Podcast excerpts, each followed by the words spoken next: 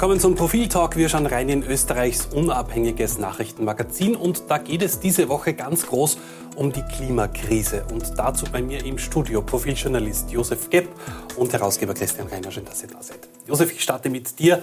Äh, mit welchem Blickwinkel schaut ihr denn drauf auf die Klimakrise im neuen Heft?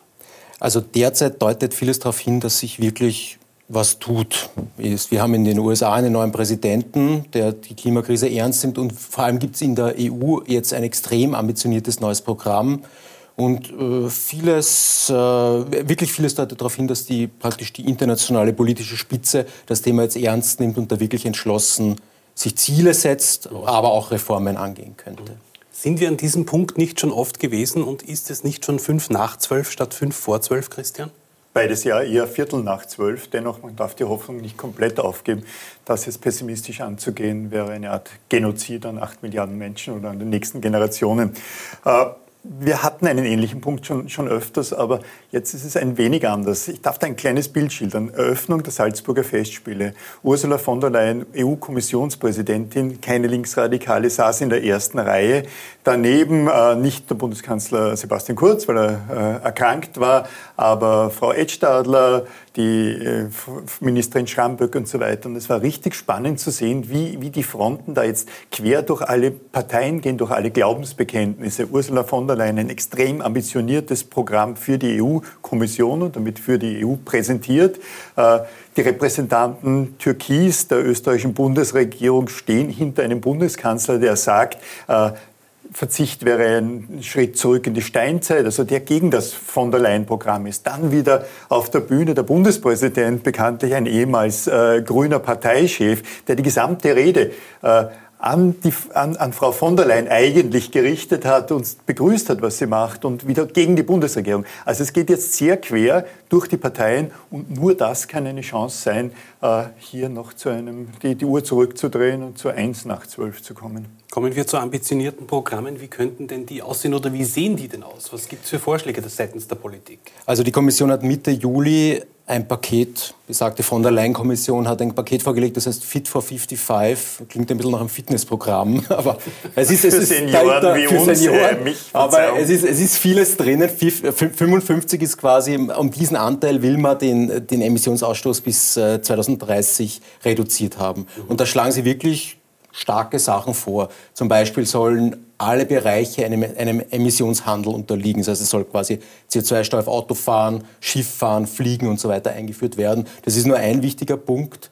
Und so, jetzt muss man mal ein bisschen einschränken. Also zwei Jahre dauert jetzt der Verhandlungsprozess mit den Mitgliedstaaten, unter anderem Österreich. Und man, da kommt aus vielen Staaten kommen da zurückhaltende Töne. Aber äh, es liegt mal was sehr Starkes auf dem Tisch und der politische Mainstream hat sich quasi voll dem Kampf gegen die Klimakrise verschrieben, das kann man schon sagen. Es ist interessant, dass zu diesem Mainstream jetzt auch eben Proponenten des konservativen Lagers gehören, nicht nur Ursula von der Leyen. Ich verweise auf ein Interview, das der ehemalige Chef der Erste Group, Andreas Treichel, im Ö1 Mittagsjournal am vergangenen Samstag als äh, Gast im, im, im Journal gegeben hat. Und er hat dort nicht nur anderes Thema für eine Impfpflicht plädiert, sondern er sprach davon, wie wichtig äh, Fridays for Future ist und auf die Frage, ob das nicht alles überzogen sei, sagt er, äh, meinte er, es muss ein wenig überzogen sein, damit man irgendwo dorthin kommt in die Richtung, in, die es geht. Also ein Großbürger, der äh, in der ÖVP tätig war als Finanzchef, der ein wirklich konservativer ist, der voll hinter dem Programm der Grünen von von der Leyen steht und frontal gegen das, was die österreichische Bundesregierung auf Seite der Türkisen macht. Und das ist eine Chance. Du hast es angesprochen, Fridays for Future, wenn wir bei Greta Thunberg bleiben und auch von, bei Arnold Schwarzenegger, der sich ja seit Jahrzehnten einsetzt eben äh, für, für, für den Klimawandel oder gegen den Klimawandel. Äh, schießen die nicht irgendwo ins Leere auch seit Jahren oder, oder fasst das langsam wirklich Fuß? Ich glaube, sie schießen auf keinen Fall ins Leere und schössen sie ins Leere, dann könnte man gar nicht richtig schießen. Man braucht Popstars und du hast genannt Arnold Schwarzenegger auf der einen Seite und, und Greta Thunberg auf der anderen Seite. Das sind globale Popstars und das kann nur funktionieren mit diesen mega, mega InfluencerInnen, sonst geht es gar nicht. Und es kann natürlich nur funktionieren mit einer breiten Jugendbewegung.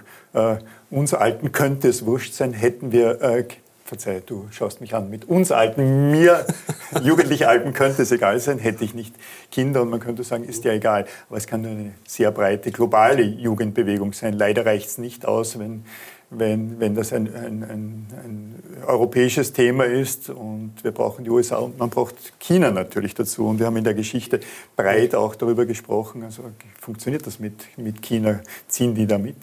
Eben, das ist die große Frage, die wollte ich dir genau stellen, Josef. Ziehen die da mit? Die USA, China, auch Russland äh, ist ja ein Thema. Also die gute Nachricht ist, äh, die USA zieht mit. Ja, die haben sich, die haben jetzt eine Kehrtwende hingelegt, äh, nicht so entschlossen wie die EU. Also die EU ist da global durchaus ein Vorreiter, aber dennoch. Die wollen was, die haben sich auch ein sehr ehrgeiziges Emissionsziel gesetzt. Bei den Chinesen ist es schwieriger, die sind voll im Wachstum, das ist quasi ein aufholendes Land nach wie vor. Die eröffnen wöchentlich quasi neue Kohlenminen, das ist nicht, dort ist es nicht so einfach, diese Ziele zu erreichen. Aber auch die wollen bis 2060 äh, klimaneutral sein. Äh, also netto Null Emissionen ausstoßen. Und das ist schon ein Bekenntnis von so einem, sagen wir mal, ein Schwellenland wie China, das, wo wirklich auch die globale Produktion stark stattfindet. Also die übernehmen ja auch ein Stück weit unsere Emissionen, wenn sie die Güter produzieren, die in Europa, in den USA dann verbraucht werden. Das Spannende an dieser Geschichte ist nicht nur, dass es eine Profiltitelgeschichte ist, sondern es ist eine Mischung. Wir sprechen mit Betroffenen, vor allem auch in, in, in Entwicklungsländer sagt man nicht mehr, sondern zweite, dritte Welt sagt man, glaube ich, auch nicht mehr. Also Emerging Markets, äh, Betroffene, äh, die deren Lebensgrundlage verloren geht. Auf der anderen Seite, dem gegenübergestellt, haben die Autorinnen, das ist nicht nur Josef Gepp, äh, die Versuche, äh, dem entgegenzuwirken und das mit offenen, mit offenem Ausgang. Also das ist keine utopische Geschichte, sondern eine Abwägung dessen, was, was passieren kann, soll und wahrscheinlich auch muss. Aber so wie es Josef vorher angesprochen hat, der Vertrag liegt am Tisch, jetzt muss verhandelt werden. Von einigen EU-Staaten gibt es schon ein bisschen Gegenwind. Unter anderem von Österreich, ja. Eben. Mhm. Verläuft das nicht wieder irgendwo ins Leere und dann sind wir in zwei, in zwei Jahren wieder genau da, wo wir schon waren? Genau darüber schreiben die Autorinnen auch. Und es gibt natürlich Skepsis. Das wird jetzt jahrelang verhandelt. Man braucht da, äh, man braucht da breiten Konsens in der, in der EU.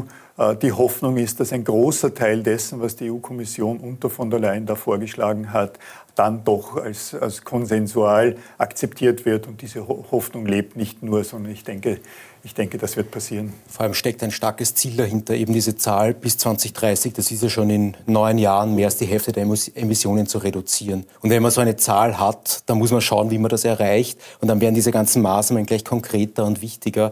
Und das würde ich sagen, auch mit Blick auf vergangene Emissionsziele, das könnte schon funktionieren. Es wird schwierig, aber es ist nicht unmöglich. Wie könnte denn so eine rasche Emissionseinsparung aussehen? Welche Möglichkeiten würde es denn da geben?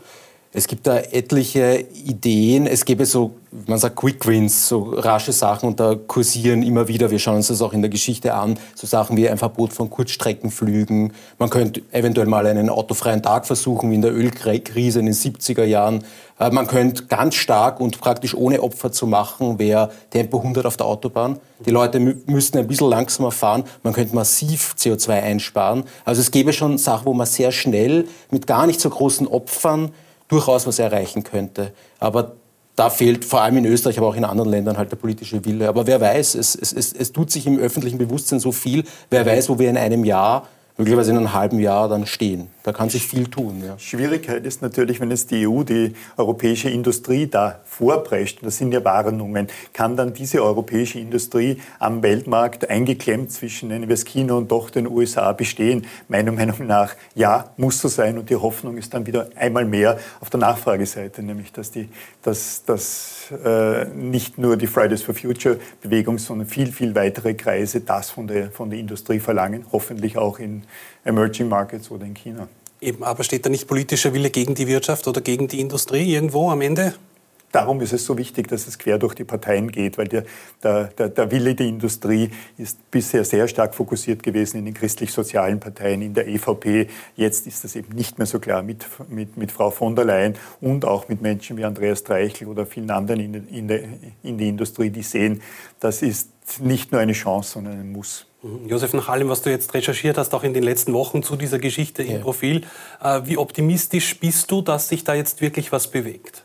Ich glaube, es wird auf jeden Fall was Größeres geschehen. Die Frage ist, wie viel jetzt in den nächsten zwei Jahren, also es wird allen Ernstes zwei Jahre dauern, dieser Verhandlungsprozess, von den Mitgliedstaaten rausverhandelt äh, wird können. Aber es gibt eben dieses sehr ambitionierte Ziel. Und ich glaube, äh, alle, die großen Wirtschaftstreibenden, die Regierungen und die Kommission haben erkannt, dass was passieren muss. Und die können jetzt nicht mehr zurück und sagen, das scheitert alles und da kommt nichts raus oder was sehr, sehr Verwaschenes. Mhm. Abschlusseinschätzung von dir, Christian? Es ist ein Muss, es ist keine Frage mehr. Ob es ein Ob ist, ob das reicht, ist wiederum eine andere Frage. Aber jedenfalls die Richtung stimmt, wie das mal jemand gesagt hat, der allerdings oder die allerdings damit nicht so ganz recht gehabt hatte. Wenn Sie es genauer wissen wollen äh, bezüglich Klimakrise, dann schauen Sie rein ins neue Profil, wie auch bei uns. Bis zum nächsten Mal. Danke fürs Zusehen.